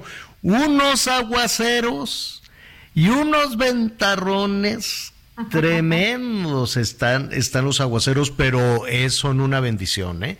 O sea, sí se ve impresionante el ventarrón, el agua y pues muchas personas que el agua se metió a las casas y todo eso, pero es una bendición para un estado que vive del agua, que, que ha tenido problemas severos de sequía, pues ahora le llegó en, en demasía, pero pues siempre se queda el terreno humectadito. Yo sé que es difícil, yo sé que es complicado también eso. Bueno, pues ahí está. Eh, ay, pues qué quiere que le diga, las carreteras están, están este, complicadas. viaje, o sea, tómese las vacaciones, nada más cuídese mucho, tenga eh, precaución, tenga precaución, no sé, no, no, porque cuando va uno de vacaciones está uno volteando a ver para acá, volteando a ver para allá, cheque muy bien las autopistas. Vamos a dar algunos consejos, ¿no? Eh, también, Anita Miguel, de que eh, a los, expertos, ¿no? Las horas, qué hacer, qué no hacer, qué atender, qué no atender en el tema, en el tema de las autopistas, de las carreteras. Y bueno, desafortunadamente hay pueblos mágicos también como lo que ha sucedido en Chiapas, qué cosa tan tremenda. Hoy ya se reconoció allí en la mañanera que son el crimen organizado pesado, el crimen pesado los que están peleando por el control de la zona fronteriza en Chiapas. Vamos a hacer una pausa y volvemos inmediato.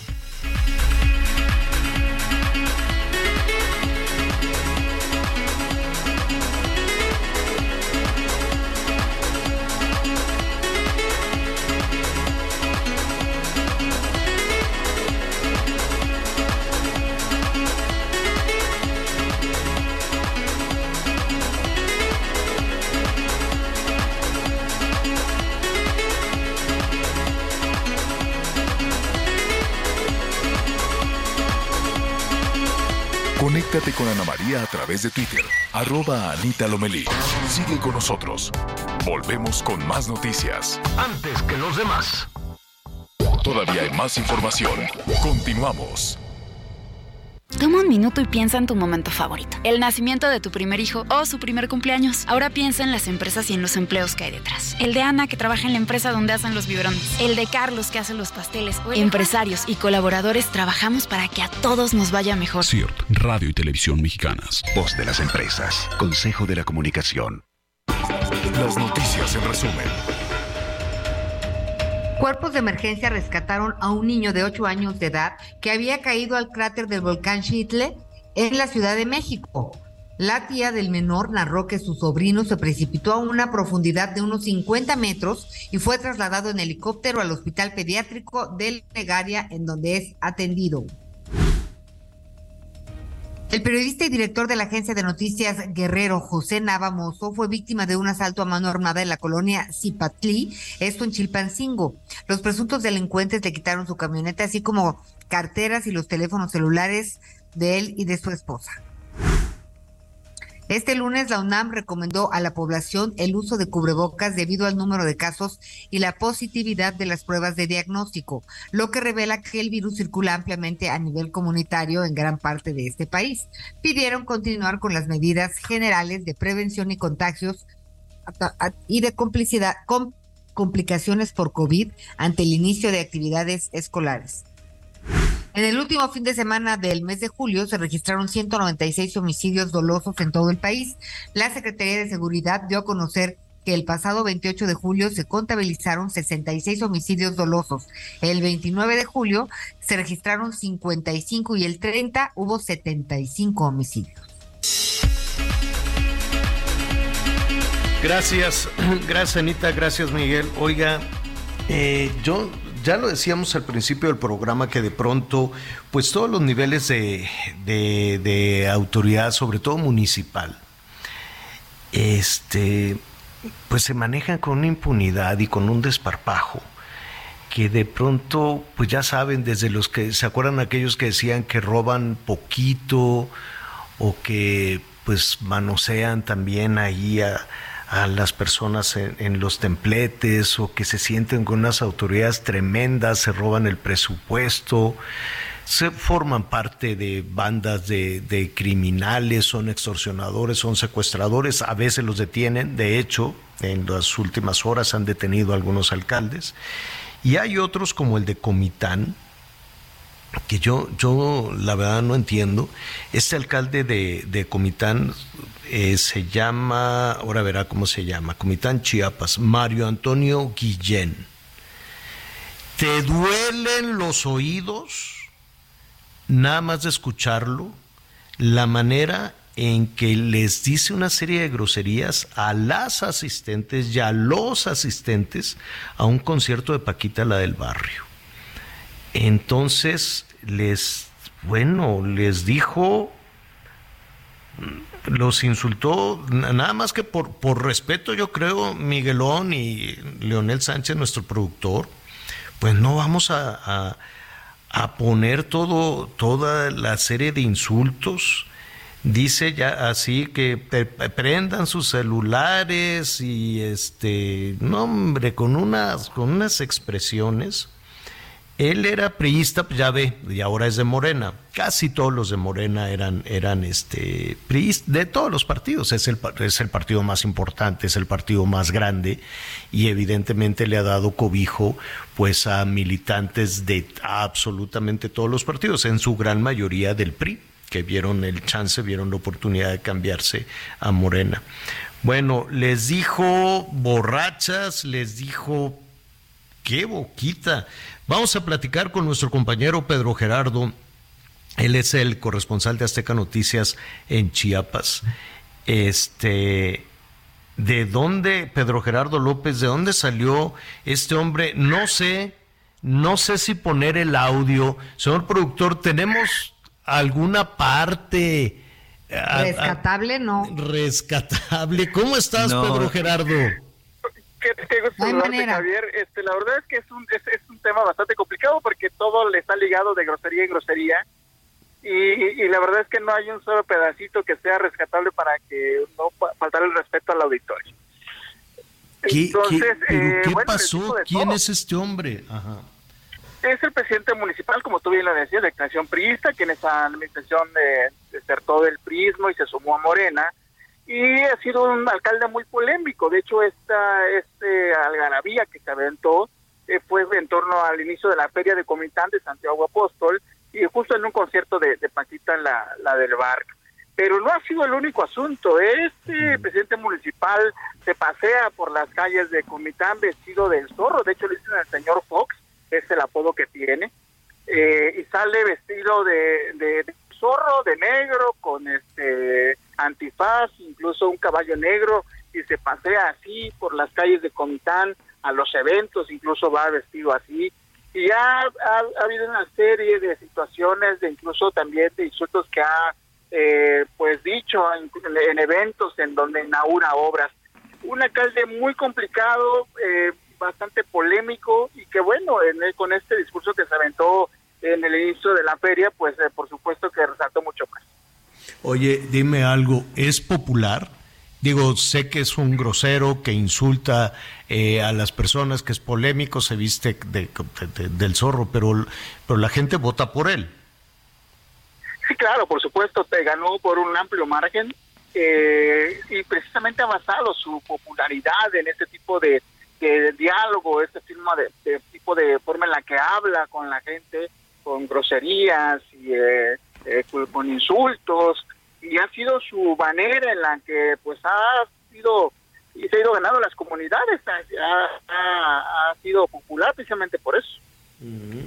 ¿Y da resultados? ¿La gente vive bien? Y de, hazte cuenta que, bueno, pues, pues un pero es muy grosero, pero la gente vive bien bueno, Comitán es un municipio muy complicado, eh, está justamente en la parte de la zona tierra de, Chiapas colindante con Guatemala, una zona que también está excluido en el tema de, esta disputa que han tenido incluso los cárteles de la droga, Nueva Generación y cártel de Sinaloa. Y, y bueno, es un municipio creciente, sí, pero con muchas complicaciones, muchas complicaciones eh, falta de obras también, ha habido complicaciones con la sociedad. Entonces, ¿por qué la gente lo quiere? Porque no, pues no entiendo, o sea, los insulta. Pues sí, así es. De pronto pues lo van a dejar de querer, ¿no, Javier? O sea, pues mira, en la política, Anita, acuérdate que escucharlo. Pues acuérdate que si les reparte dinero, además de los insultos, les da dinero, pues las cosas pueden cambiar, quién sabe. Que por cierto está en una zona, como ya nos dice Pedro Gerardo, que hoy también por la mañana se reconoció que está en disputa de los más pesados grupos del crimen organizado. Así es, así es, cártel de Jalisco Nueva Generación, el cártel de Sinaloa que se ha disputado esta zona limítrofe entre Chiapas y Guatemala, esa zona que comienza en la sierra, en la zona, en la, la Sierra Madre de Chiapas y que va justamente a San Comitán. Eh, y bueno, este último capítulo muy reciente de este, de este lunes por la madrugada que comenzaron los nuevos enfrentamientos, los grupos se enfrentaban en la carretera entre el, en el tramo Mazapa de Madero y, y, y Motocintla, quemaron dos camiones de carga, los atravesaron en la carretera y se enfrentaron por espacio de tres, cuatro horas ahí. Y hasta ahora incluso la, la autoridad todavía está tratando de ingresar. Ya retiraron los, los camiones hoy, hoy por la, ayer por la noche, pero en realidad no hay todavía seguridad eh, eh, plena para los, eh, los pobladores que todavía no pueden salir bien a bien a sus casas, de sus casas, de sus comunidades y que siguen pues con la zozobra de estos cruentos enfrentamientos que tienen estos grupos por la disputa justamente de este control que comenzó hace poco más de dos años en esta zona y que se ha, ha, ha habido pues desplazamientos, Claro. ha habido reclutamiento forzado en esta zona. Sí, no, y la gente se va. Los desplazamientos por esa disputa del crimen organizado. Me llamó muchísimo la atención eh, eh, que, que- que se pusiera sobre la mesa o que ya se dijera, pues sí, miren, lo que está pasando ahí en Chiapas es eh, que el cártel Jalisco Nueva Generación y el cártel de Sinaloa se están peleando por el control de la frontera. ¿Y qué significa el control de la frontera? Pues el tráfico de drogas, el tráfico de personas, ¿no? El tráfico de... de- de- el, el- el- el tráfico de, de todo tipo de mercancías, este, migrantes, en fin. Y, ese, y esta situación además, eh, con estos tres vehículos que se quemaron, con esta situación de violencia, pero se habló, me llamó la atención que se hablaba, que se hablara de las cartulinas y que se dijera, bueno, pues es que este grupo dice que llegó a poner orden porque la otra banda, porque el otro grupo tenía sometida a la población y que ellos llegan para liberar al pueblo y quemaron los vehículos y entonces pues por eso. Sí me llamó la atención que el gobierno federal indique que es un grupo que llega a liberar a otro grupo y que por eso quemaron los vehículos. Yo eh, me, me- me imagino que no es... Me, me suena más a justificación, perdón. Sí, sí. Exacto, porque al final de cuentas, digo, al final los dos son grupos criminales y los dos tienen pues armas al, a- fuera de la ley, en las actividades son ilícitas las que realizan los dos grupos. Y bueno, digo, en, en, en regiones, por, por zonas, pues ellos hacen lo que quieren y ambos han protagonizado desplazamiento eh, y también reclutamiento forzado, entonces es lamentable que se hable de que, bueno, unos sí podrían ser buenos, incluso los salvadores de los otros, porque los otros son malos, pero al final de cuentas también el cártel que está ahí ha, ha subyugado a la población y mantiene asolada también a la población por el derecho de piso, el cobro del derecho de piso, este, pues la forma con la que trafican con como todo tipo de cosas ahí en la zona de la tierra. Claro, porque la argumentación, la, la tarea número uno de eh, la autoridad federal es no permitir que ningún grupo tenga control de absolutamente nada. Y ese es el imperio de la ley. Claro. ¿No? Eso, y, Porque al ahora, final de cuentas la, la autoridad es la que tiene que garantizar la seguridad y ellos tienen que dar rescatar a la población en caso de que algún grupo criminal esté asolándolos y entonces no tiene que ser otro grupo criminal, ¿no? Ujú, y eso significa la tan traída y llevada frase de el monopolio en el uso de la fuerza, ¿no? Que es el Estado el que el, el que tiene ese monopolio, esa autorización, ¿no? De acuerdo a la ley para el uso de la fuerza, de armas, de esto y ningún otro y ningún otro grupo, pero la realidad es otra, reconocida incluso en la mañanera de esta mañana. No son solo los dos grupos, Pedro, eh, Miguel, eh, entiendo que son varios los grupos criminales, como lo que Seis está por lo menos se habla. Lo que está, exacto, lo que está sucediendo, por ejemplo. ¿Quiénes son los motonetos? ¿Qué está pasando en San Cristóbal de las Casas, Pedro?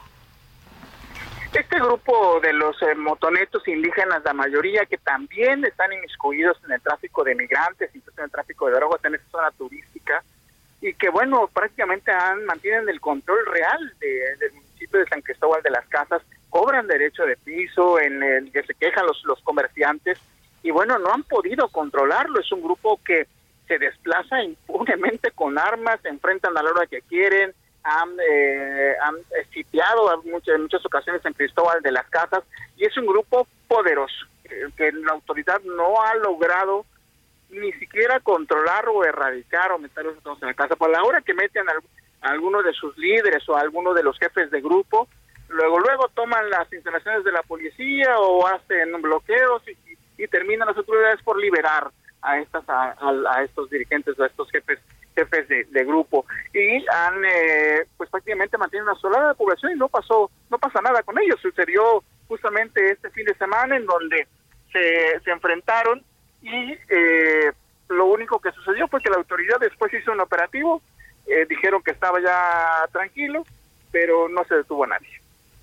Y, y es decir no hubo ninguna no hubo ninguna vaya solución al tema. El, grupo criminal sigue, el grupo eh, criminal pues utiliza un nombre, que eso es lo que me llama, que me llama la atención. Dice, nosotros somos fulanos de tal y tenemos el control de todo esto. ¿Sigue siendo pueblo mágico San Cristóbal de las Casas?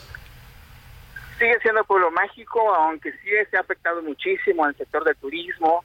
Eh, la gente pues tiene miedo de poder eh, de ir a la a la zona céntrica, muy hermoso San Cristóbal de las Casas. Sí. Y que bueno, dado este tipo de circunstancias, pues la gente ahora prefiere no ir a este lugar que vive principalmente del turismo. Pedro, cuídate mucho, estaremos pendientes de tu crónica, te, te veremos y te escucharemos hoy por la noche en Hechos. Gracias, Pedro. Un fuerte abrazo, Javier, saludos a todos. Gracias. Oiga, pues eh, a ver otra de las polémicas rápidamente. El libro de texto. El libro de texto, que si va a salir, que si no va a salir, hay este, pues, eh, observaciones, fuertes observaciones respecto al contenido, sobre todo con una grave, eh, no grave, pero con una gran carga ideológica. No, cuando retiro la palabra gravedad es hasta no conocerlo definitivamente. Pero cualquier libro de texto, cualquier método de educación, sobre todo a nivel primaria, que tenga una carga ideológica, pues debe de ser cuestionado debe ser absolutamente eh, cuestionado. La distribución de los libros de texto gratuito estaría programada para el siguiente inicio del curso, que si no me equivoco, pues se eh, arrancará en este mes. En 28 de, agosto, señor. En el mes de, agosto.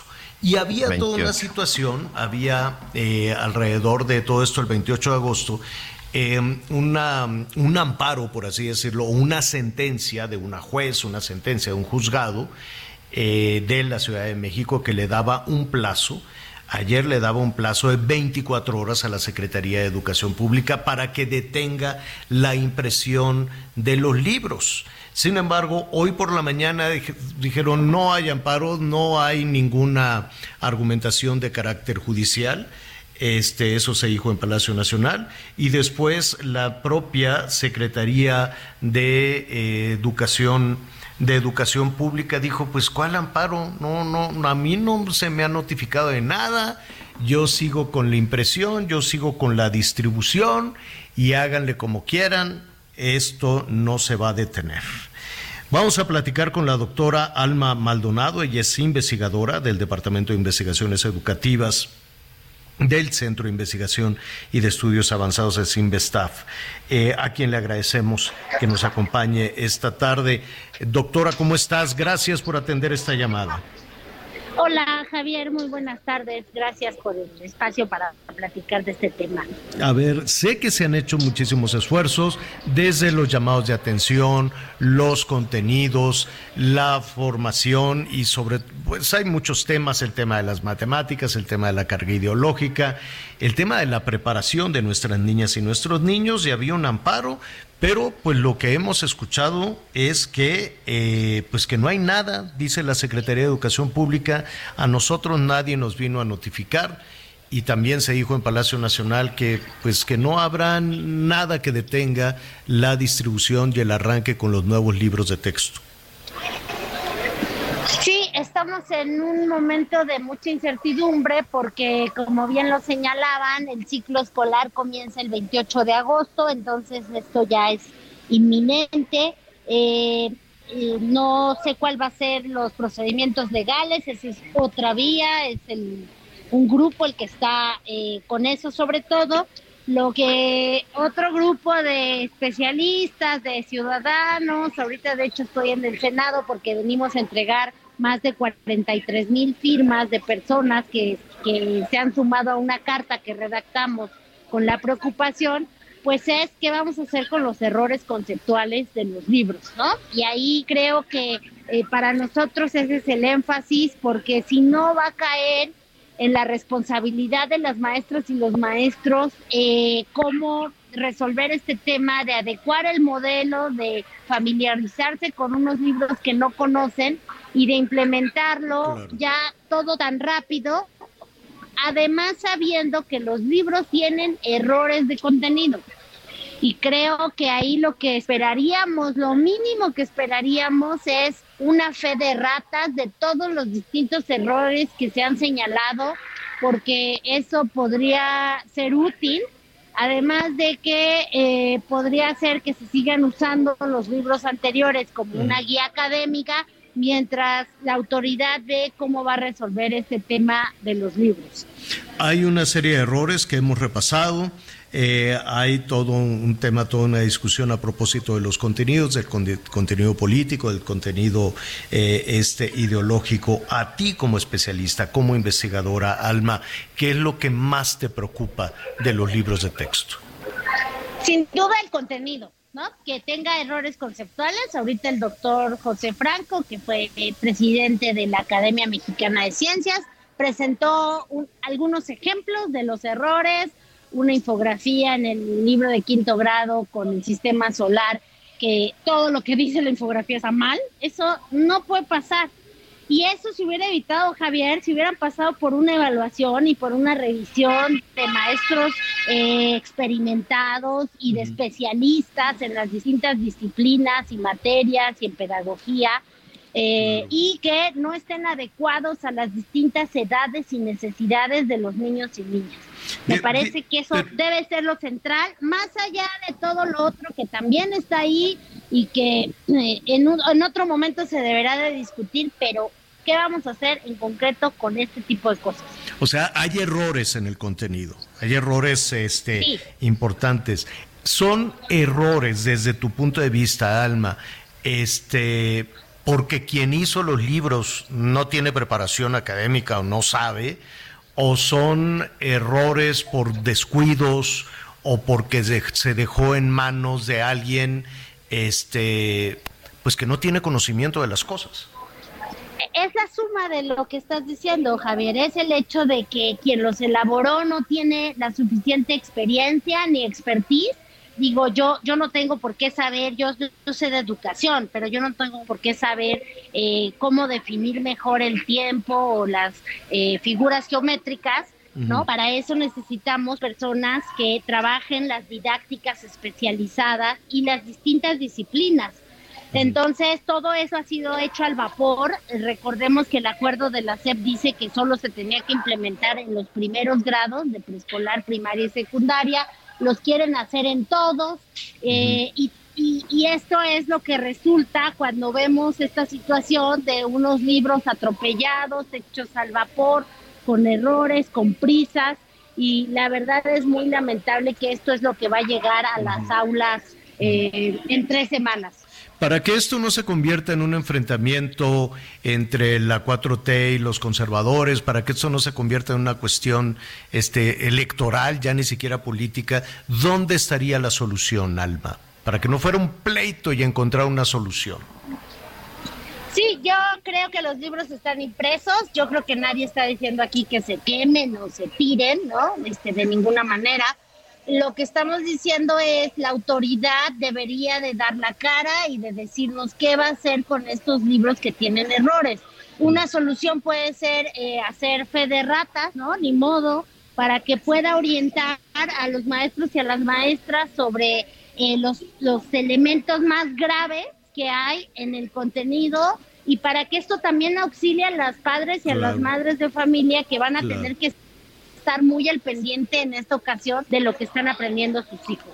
Pues veremos qué es lo que sucede en las próximas horas. Por lo pronto te, te agradecemos. Sé que es una jornada pues muy, muy intensa con la entrega de estas firmas. y estaremos en comunicación contigo. Muchísimas gracias. Gracias. Gracias. Hasta luego. Hasta luego. La doctora Alma Maldonado es investigadora del CIMBESTAF que le ha dado seguimiento a esta historia. Anita, tú estás ahí en la Secretaría de Educación.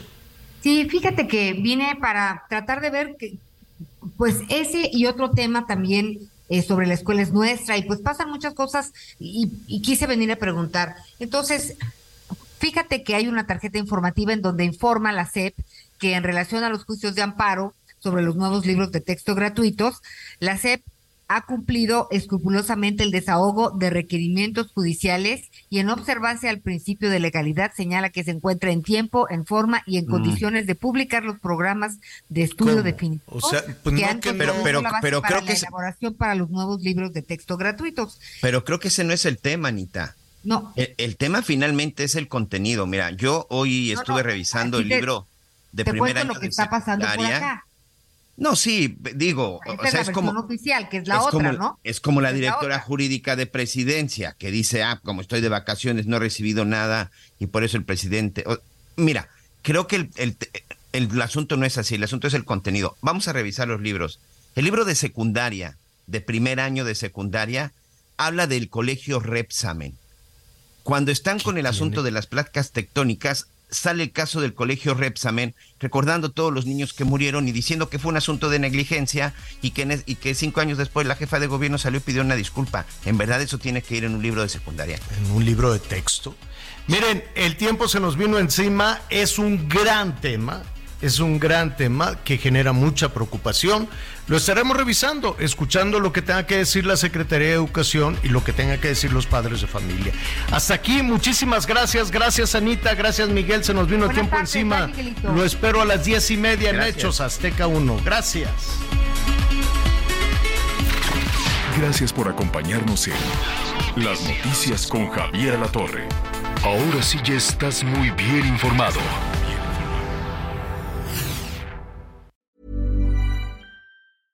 Planning for your next trip? Elevate your travel style with Quince. Quince has all the jet setting essentials you'll want for your next getaway, like European linen, premium luggage options, buttery soft Italian leather bags, and so much more. And is all priced at 50 to 80% less than similar brands. Plus, Quince only works with factories that use safe and ethical manufacturing practices. Pack your bags with high-quality essentials you'll be wearing for vacations to come with Quince. Go to quince.com slash pack for free shipping and 365-day returns.